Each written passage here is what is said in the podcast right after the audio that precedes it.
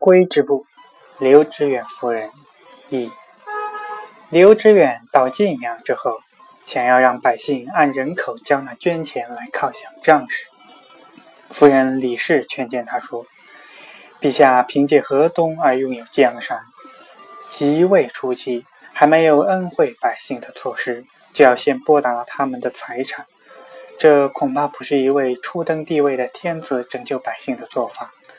臣妾建议陛下使用府库中的资财来犒赏三军，虽然赏赐不算非常丰厚，但是这样做不会招致百姓的怨言。”刘知远采纳了夫人的建议，朝廷内外都非常高兴。